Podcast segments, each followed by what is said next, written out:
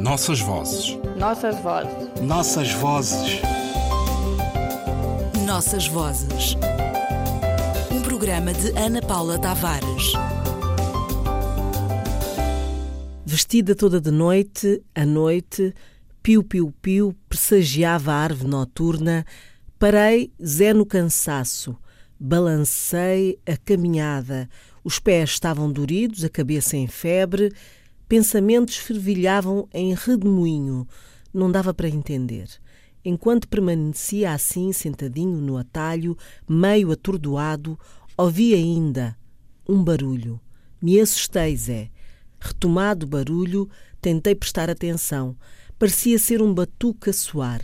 Me levantei e comecei, Zé, a caminhar em direção ao local de onde me parecia vir o barulho. Som do batuque ia aumentando ainda cada vez mais forte. Já não era então só um batuque a tocar. Tinha muitos batuques a ressoar e via luzes cada vez mais fortes. Assim era fácil localizar o estranho lugar. Andei, Zé, andei, e o local que me parecia perto tinha longe. Ao fim de algum tempo, mais na passada, estava próximo e via luzes cada vez mais fortes. Boaventura Cardoso, a morte do velho Kipa Caça, Luanda, União dos Escritores Angolanos, 1987.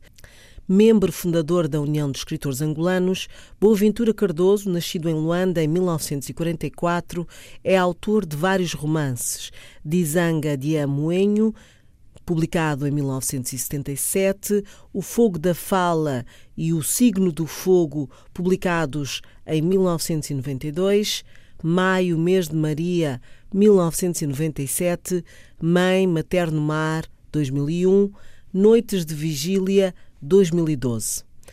Em A Morte do Velho Caça, o autor angolano revisita as tradições e recupera para a escrita em língua portuguesa técnicas do ato de contar, que são ao mesmo tempo uma revisitação à história e às histórias antigas das regiões de língua quimbundo e suas culturas. Fernando Martinho, professor de literatura, afirma: o escritor trabalha a linguagem como o homem que com o fogo trabalha o vidro ou o ferro. O fogo é a força modeladora, transformadora.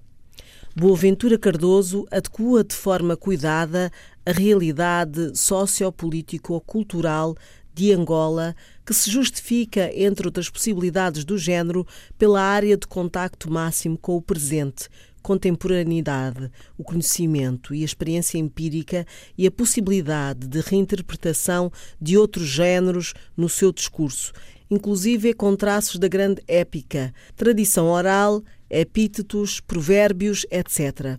Acresce a isso as formas narrativas próprias do género, diálogos, sátira, perdição, fluxos de consciência, etc. Além do apoio das formas extraliterárias, a vida corrente e a ideologia. No próprio interior do mundo da língua há um alhures e um possível. A partir de um grau zero, a construção efetua-se como um esforço de existir no ato de afirmar a voz a partir de um lugar ou da imagem desse lugar.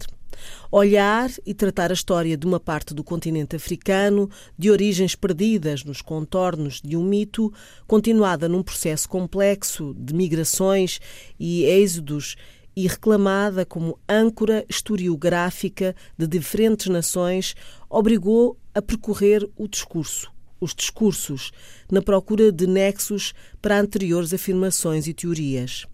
Textos que hoje são clássicos da história de África mergulharam nas antigas fontes para recuperar dados esquecidos por leituras anteriores. Encontrar as vozes africanas no interior dos textos escritos por europeus constitui uma parte importante desse esforço, com alguns exemplos concretos e importantes para a história de algumas regiões de África Central e de Angola em particular, percorremos algumas fontes à procura das vozes locais que permitiram a sua construção. O mundo da escrita é poroso à lógica da tradição oral e para o estudo da história faz sentido que analisemos as relações entre um e o outro, longe da acessão que os define como mundos separados. São mundos de fronteira, mas que se alinham e se desafiam, sendo possível encontrar os seus legados na construção da história. A obra de Boaventura Cardoso constitui um desafio para o leitor atento à literatura angolana e preocupado com as muitas voltas da língua e as formas como ela, a língua, retira da terra a sua máxima expressão. Nossas vozes. Nossas vozes. Nossas vozes.